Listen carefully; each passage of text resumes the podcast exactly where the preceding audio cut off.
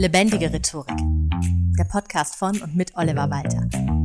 Jeden Montagmorgen eine neue Folge mit Tipps, Tools und Talk zum Thema Rhetorik und Kommunikation.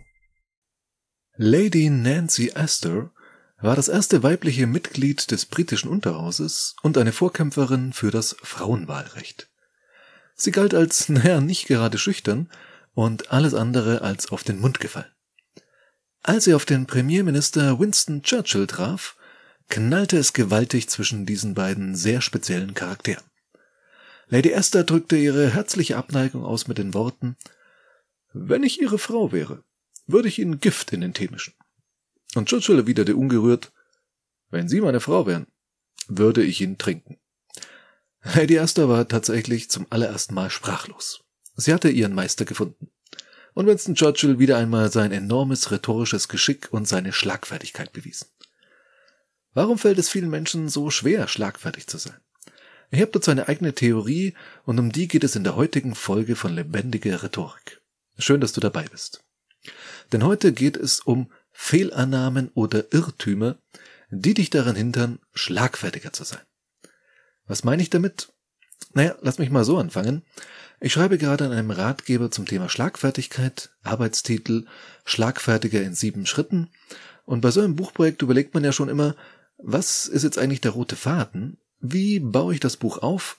Wie bekomme ich all den Inhalt verpackt? Wie steige ich ins Thema ein? Und tatsächlich habe ich mich dafür entschieden, mich an all dem Unwissen zu orientieren, das es zum Thema Schlagfertigkeit so gibt. Denn, und das ist jetzt schon ein kleines bisschen philosophisch, so frei nach Sokrates ist das Problem nicht, dass man etwas nicht weiß, sondern dass man glaubt, etwas zu wissen. Denn wenn du weißt, dass du etwas nicht weißt, dann kannst du es lernen, dich informieren. Wenn du aber glaubst, du wüsstest, wie es ist, dann hörst du tatsächlich auf zu lernen und nachzufragen, weil du weißt es schon, wie es läuft. Deshalb mein Anliegen, dir im Folgenden einige Irrtümer über Schlagfertigkeit vorzustellen und als solche zu entlarven. Und einige davon sind sehr weit verbreitet. Sieh diese Folge gerne als so eine Art Quiz und lass dich überraschen, ob du bisher vielleicht auch dem ein oder anderen Irrtum aufgesessen bist. Fangen wir an mit dem Klassiker schlechthin, der eigentlich nicht nur fürs Thema Schlagfertigkeit, sondern für die gesamte Rhetorik gilt. Schlagfertig ist man halt oder nicht. Sozusagen ein angeborenes Talent, von dem die einen mehr bekommen haben als die anderen. Das ist Blödsinn. Klar stimmt es, dass manche das von Natur aus schon können, während andere eben dafür an sich arbeiten müssen. Wie das ja oft so ist im Leben. Aber es kann auch andersherum gehen. Und gerade Kindern wird Schlagfertigkeit oft abtrainiert, weil man ihnen sagt, sie müssten brav und artig sein. Ist ja nur gut gemeint, aber halt irgendwie, naja, genau das Gegenteil. Echt jetzt. Denn später im Leben denken diese Kinder dann als Erwachsene, sie seien halt nicht schlagfertig und könnten das einfach nicht. Dabei konnten sie es mal und man hat es ihnen wieder abtrainiert. Dann ist das Talent nur verschüttet und kann wiederentdeckt werden. Aber das ist natürlich deutlich mühsamer, als es gleich zur Entfaltung kommen zu lassen. Aber selbst von Natur aus schüchterne Menschen können auf ihre eigene Art und Weise Schlagfertigkeit erlernen und für sich einen Weg finden, um mit verbalen Angriffen souverän umgehen zu können. Dabei können dir Ratgeber helfen wie der, an dem ich gerade schreibe, oder ein Podcast oder eben auch, wie bei der Anekdote von Churchill, Beispiele. Was jetzt genau dir am meisten hilft, ist individuell sehr unterschiedlich. Ein Patentrezept gibt es nicht, aber ich bin ganz fest davon überzeugt, es gibt immer einen Weg, um die eigene Schlagfertigkeit zu trainieren. Auch der zweite Irrtum hat mit dem Glauben an ein angeborenes Talent zu tun, und zwar der Satz, um schlagfertig zu sein, muss ich gut improvisieren können. Ja, Improvisationstalent schadet nicht, klar, aber man kann sich tatsächlich auf verbale Angriffe auch sehr gut vorbereiten. Gerade auf solche, die immer wieder in sehr ähnlicher Form kommen. Und dazu eine kleine Geschichte einer Klientin, die selbstverständlich anonym bleibt. Diese Klientin hatte ein Problem wegen ihrer großen Brüste. Also nicht wegen der Brüste an sich, kein medizinisches Problem oder sowas, sonst wäre ich jetzt auch ehrlich gesagt der falsche Ansprechpartner gewesen. Es waren natürlich die dummen Sprüche in 99% der Fälle von Männern, die sie verzweifeln ließen. Sei es jetzt Anmache oder wirklich nur um einen dummen Spruch rauszuhauen, und sie wollte das nicht mehr länger hilflos über sich ergehen lassen. Und wir erarbeiteten einen Satz, der eigentlich immer passte. Immer, wenn es um ihre Brüste ging. Und zwar war das der Satz, Ach, hat dich deine Mami zu früh abgestillt? Und siehe da, mit diesem Satz ließen sich alle, wirklich alle Männer mundtot machen. In einem Feedbackgespräch erzählte sie mir sogar, sie hätte inzwischen angefangen, auch je nach Situation ganz spontan zu reagieren, weil ihr das keine Probleme mehr macht, weil sie ja weiß, dass sie jederzeit, wenn ihr nichts einfällt, diesen Spruch parat hat. Das heißt, erst der vorgefertigte Spruch gab meiner Klientin die Sicherheit, um frei improvisieren zu können. Und das funktioniert sogar mit weitaus pauschaleren Sprüchen. Ich habe in Seminaren zum Thema Schlagfertigkeit als Handout auch immer so eine Liste mit pauschalen Antworten, die eigentlich immer gehen. Also je nach Situation. Mit wem du es zu tun hast, ob privat oder im Business-Kontext, das macht natürlich schon auch einen Unterschied. Das kann sowas sein wie Witzig, hätte ich dir gar nicht zugetraut. Oder aus ihrer Perspektive mag das so aussehen. Oder auch, ach, der Müller wieder. Und natürlich geht auch immer in der jeweiligen Situation sowas wie ich möchte dich bitten, solche diskriminierenden, schrägstrich sexistischen, schrägstrich rassistischen Bemerkungen zu unterlassen. Das ist eine sehr klare, souveräne Ansage. Aber weder witzig noch originell. Und damit sind wir schon beim nächsten Irrtum über Schlagfertigkeit, nämlich schlagfertige Sprüche müssen immer lustig sein. Haha, Schlagfertigkeit gleich Humor. Ja, es ist richtig, in vielen Situationen kann Humor die Fronten glätten und deeskalieren. Wer gemeinsam lacht, kann gar kein so großes Problem miteinander haben. Aber das heißt nicht, dass verbale Konter immer lustig sein müssen. Und manchmal dürfen sie es auch gar nicht sein. Wenn du, wie bei dem Konter aus dem Beispiel eben, jemanden in die Schranken weist bei sexistischen oder rassistischen Sprüchen oder sonst irgendwelchen diskriminierten Aussagen, dann ja, ist es irgendwie schon fast unangemessen, das mit Humor und mit einem Witz zu machen. Da solltest du dann auch wirklich klare Kante zeigen. Humor kann da vielleicht sogar ein Stück zu sehr verharmlosen. Gleiches gilt für Punkt 3a auf der Liste der Irrtümer, den ich schon mit angesprochen hatte, nämlich, dass verbale Konter immer originell sein müssen. Nö, müssen sie nicht. Auch Originalität kann Schärfe rausnehmen. Und das willst du vielleicht gar nicht in jeder Situation. Ein witziger oder eben auch ein origineller Spruch kann auch als Einladung zu einer weiteren Runde missverstanden werden. Ja, so im Freundeskreis kabbelt man sich vielleicht mal ganz gern und nimmt sich gegenseitig so auf die Schippe. Mal sehen, wer noch einen draufpacken kann du Schattenparker, du Sauna-Untensitzer und so weiter. Als Späßchen unter Freunden alles gut und schön. Aber in anderen Umfeldern möchtest du meist mit einem Konter den verbalen Angriff auch beenden und eben kein Spiel draus machen. Keine never-ending Story. Solange bis einer heult. Ein humorloser, trockener Satz wie Ich möchte Sie doch bitten, sich die Späße für später aufzuheben und zur Sache zurückzukommen, wird dich jetzt nicht zum Chefanimateur machen. Aber das willst du ja gar nicht sein. Dafür verschaffst du dir Respekt und übernimmst die Führung. Mit diesen beiden Punkten einhergeht Irrtum Nummer 4. Denn viele glauben eben, dass es auf besonders gute Sprüche ankäme. Auf, wie gesagt, lustige originelle Konter, bei denen jedes Wort sitzt. Aber nein, viel wichtiger sind erstmal die Basics. Und da wird ein Faktor wirklich brutal unterschätzt. Nämlich die nonverbale Kommunikation. Also, wie du etwas sagst. Der allerbeste Konterspruch der Welt wird nichts bringen, wenn du ihn rausstotterst und dabei verschämt zu Boden schaust. Ein gutes Beispiel für die Macht der nonverbalen Kommunikation ist Klaus Kinski. Der war nicht originell, wenn er Leute beleidigt hat. Der hat sowas wie, und ich entschuldige mich jetzt schon für meine schlechte Imitation, der hat sowas gesagt wie, halt deine Fresse, du. Und die Leute haben ihre Fresse gehalten. Natürlich möchte ich dir Klaus Kinski jetzt nicht als Vorbild ans Herz legen, was die Wortwahl angeht, aber er ist ja schon zu Recht bis heute eine Legende als Schauspieler. Der brauchte manchmal gar keine Worte, sondern konnte Leute mit nur einem Blick vernichten. Und das ist die ganz hohe Kunst. Feste, ruhige Stimme, Blickkontakt, aufrechte Körperhaltung, so viel mal als Kurzform. Vielleicht mache ich dazu irgendwann mal eine eigene Podcast-Folge. Hier würde es jetzt so ein bisschen den Rahmen sprengen. Machen wir erstmal weiter mit Irrtum Nummer 5. Der lautet, man muss immer so hart kontern wie nur irgend möglich.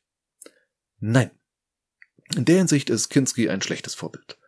Denn wenn du kein Superstar bist, kannst du es dir nicht erlauben, es dir mit jedem Menschen zu verscherzen. Du solltest also vor deinem Konter ganz kurz nochmal überlegen, was will ich eigentlich erreichen? Den oder die andere so richtig platt machen? Auch wenn es der eigene Chef, die eigene Chefin ist? Die Person, die über meine weitere Karriere entscheidet? Will ich es der Lehrerin, dem Lehrer meines Kindes mal so richtig zeigen? Auch auf die Gefahr hin, dass mein Kind das dann ausbaden darf? Ich persönlich wähle meine Reaktion, Reaktion schon sehr danach aus, ob ich davon ausgehe, mit der anderen Person nochmal irgendwie zu tun zu haben oder nicht. Mich hat mal jemand im Supermarkt auf dem falschen Fuß erwischt. Und meine Frau, der sowas immer furchtbar peinlich ist, zu Recht war nicht dabei, die Kinder auch nicht, also freie Schussbahn sozusagen. Das Ganze eignete sich so. Ich fuhr mit meinem Einkaufswagen durch einen dieser engen Supermarktgänge und mitten im Weg stand ein anderer Einkaufswagen. So wirklich quer drin. Der Besitzer sah mich, zog ganz kurz bevor ich da war, den Wagen zur Seite und ich ging vorbei. Soweit alles gut. Und dann sagte er doch tatsächlich so passiv-aggressiv, gern geschehen. Und ich dachte mir so, wie bitte? Erwartete der jetzt ernsthaft ein Danke von mir? Das war sein Fehler. Ich habe dann gleich losgelegt. So wirklich, ist das Ihr Ernst? Weil Sie Ihren Wagen, den Sie mitten in den Weg gestellt haben, zur Seite geschoben haben, erwarten Sie jetzt ein Dankeschön? Na gut, danke. Danke, dass Sie sich nicht wie ein totaler Soziopath verhalten. Danke, dass Sie kein total rücksichtsloses Arschloch sind. Danke, dass Sie sich an ein Mindestmaß des normalen Umgangs miteinander halten. Danke, dass Sie Ihren Wagen überhaupt mitten in den Weg gestellt haben. Vielen lieben Dank. Puh. Damit habe ich den ziemlich verletzten Mann zurückgelassen. Eine Erwiderung seinerseits kam nicht mehr. Ich würde mal sagen, technischer K.O. in der ersten Runde. Ja, sowas kann schon passieren, wenn man mir dumm kommt, Entschuldigung. Hätte ich natürlich so nicht gemacht bei einer Person, die ich bald woanders wiedersehe. Wäre dieser Mann zum Beispiel mein Nachbar gewesen. Oder ein Auftraggeber für ein Rhetoriktraining. Auch da würde ich natürlich bei meiner Meinung bleiben, dass es keinem Danke bedarf, wenn jemand sich einfach nur normal benimmt, wie man es im alltäglichen Miteinander erwarten kann, aber ich würde es vermutlich sachlicher formulieren. Und einige Wörter vermeiden, die ich so doch sehr unbedarft in den Mund genommen habe. Weil man sich ja wieder in die Augen sehen möchte. Der, die andere die Niederlage erstmal verdauen muss und vielleicht, wenn man es übertreibt, sogar langfristig auf Rache sind. Oder einfach zukünftig jegliche Kooperation verweigert. Es sollen an zu schlagfertigen Kontern schon Freundschaften und sogar Liebesbeziehungen zerbrochen sein. Das ist es dann im Fall der Fälle meist doch nicht wert. Joseph Schubert sagte mal, nicht Sieg sollte das Ziel einer Diskussion sein, sondern Gewinn. Und das ist ein sehr guter Punkt. Denn siegen kann ja immer nur eine Seite, gewinnen aber im Idealfall alle. Überleg dir also gut, was du eigentlich erreichen möchtest, Sieg oder Gewinn. Und was dir dabei helfen könnte, ist den vorletzten Irrtum unserer kleinen Liste hinter dir zu lassen. Nämlich die Ansicht, wenn mich jemand verbal angreift, hat diese Person ein Problem mit mir. Oder der bzw. die sagt das doch nur, um mich zu verletzen. Die überraschende Erkenntnis, in den allermeisten Fällen hat so ein verbaler Angriff wirklich nur sehr bedingt mit dir zu tun. Du bist nur zur Zielscheibe, weil du, naja, gerade da bist. Oder dein Gegenüber vor dir Angst hat, dass du ihm oder ihr was wegnehmen könntest oder so ähnlich. Verbale Angriffe haben fast immer hauptsächlich mit dem oder der Angreifenden zu tun. Und nicht mit dir persönlich. Und teilweise sind es furchtbar banale Gründe. Ich hatte meinen Klienten, der immer wieder in Fettnäpfchen trat, aus Nervosität. Er sagte dann immer ganz besonders dumme, verletzende Dinge, weil er durch einen Witz krampfhaft die eigene Unsicherheit überspielen wollte. Und er hat auch nicht aufgehört, wenn es nicht gleich funktioniert hat, sondern wurde dann noch peinlicher und noch verletzender, weil er dachte, er muss die Leute jetzt doch irgendwie zum Lachen bringen. Und das ging nicht gut aus. Ich fand ihn in seiner Unbeholfenheit, so wie er es mir erzählt hat, total sympathisch, aber für die Menschen, die diese Unbeholfenheit abbekommen haben, war der Mann ein Albtraum und ein ganz bösartiger Mensch, der sie vorsätzlich immer wieder verletzt hat.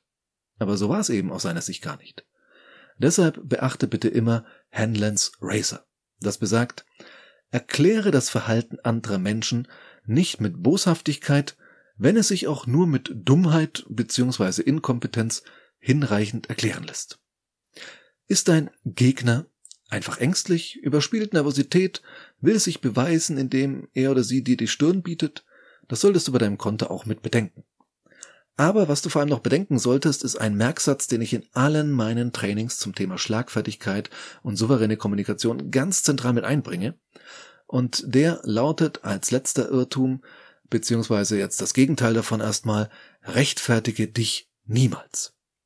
Während viele Menschen denken, es wäre eine gute Art zu antworten, indem man die Vorwürfe, die einem da in den Kopf geworfen werden, sachlich widerlegt. Also tatsächlich inhaltlich darauf einzugehen und sachlich darzulegen, warum es gar nicht so ist, wie es einem vorgeworfen wird. Wirklich bitte. Tu das niemals. Warum nicht? weil du damit jeden auch noch so haltlosen Vorwurf aufwertest. Also wir reden hier von verbalen Angriffen, von total ungerechtfertigter Kritik. Bei sachlicher, inhaltlicher Kritik solltest du natürlich auch sachlich drauf eingehen, klar. Aber wir gehen hier gerade davon aus, dass die Kritik, der Einwand, mit dem du es zu tun hast, völlig haltlos und überzogen ist. Dann werte den nicht dadurch auf, dass du noch drauf eingehst und damit zeigst, aha, da muss ja was dran sein. Sonst würde er oder sie da jetzt nicht inhaltlich drauf eingehen. Es ist so, als würde ein Prozess gegen dich eröffnet und du würdest durch ein Plädoyer zu Beginn sozusagen die Rechtmäßigkeit des Gerichts anerkennen. Zudem denken die Leute drumherum, die das mithören, eh immer, irgendwas wird schon dran sein. Im besten Fall, wenn du den Vorwurf wirklich vollumfänglich widerlegen kannst, erreichst du gerade mal ein Unentschieden. Und das ist der Aufwand nicht wert. Ich verdeutliche das mal an einem Beispiel. Ein Kollege von mir hat ein Training gemacht bei einer Versicherung und so moderne Trainingsmethoden mit eingebaut. Alles, was er so auch in der Weiterbildung, die wir zusammen gemacht haben, gerade erst gelernt hatte äh, und vertieft hatte. Und dann hat ein Teilnehmer in, ja, nach relativ kurzer Zeit in diesem Seminar tatsächlich so gesagt, ja, nee, das mache ich jetzt nicht mit, das ist ja wie im Kindergarten. So. Jetzt hätte mein Kollege und Freund natürlich einfach sich rechtfertigen können und sagen können, wie, das ist doch hier nicht wie im Kindergarten, entschuldigen Sie mal, das sind neueste Trainingsmethoden, erprobt, Fortbildung hier zertifiziert und da und dieser große international bekannte Trainer und diese Trainerin, bei denen habe ich die Ausbildung gemacht, Sie können sicher sein, das ist erwachsenenpädagogisch und so weiter, alles äh, neuropsychologisch nach den neuesten Gesichtspunkten und das hätte ihn nicht gerettet, wenn er das getan hätte. Stattdessen hat er einfach eine typische Schlagfertigkeitstechnik angewendet und hat zurückgefragt, aha, hier ist es also im Kindergarten. Woran genau machen Sie das fest? Was genau ist denn hier wie im Kindergarten? Und darauf konnte der Teilnehmer nichts mehr antworten, weil das mit dem Kindergarten war ja nur so ein Spruch, den er rausgehauen hatte, weil er sich gerade vielleicht unwohl fühlte, warum auch immer. Könnte man jetzt tiefenpsychologisch analysieren, interessiert aber eigentlich keinen. Und ja, er konnte darauf nichts mehr erwidern, auf diese Rückfrage und war damit ausgehebelt. Also, statt dich zu rechtfertigen, stell lieber eine Rückfrage oder wende eine andere Schlagfertigkeitstechnik an. So, weil dieser Podcast hier kein Kindergarten ist, gibt's Hausaufgaben. Werte das kleine Quiz eben für dich doch mal aus. Bist du einem oder mehreren dieser Irrtümer aufgesessen? Und wie hat dich das bisher daran gehindert, schlagfertiger zu sein?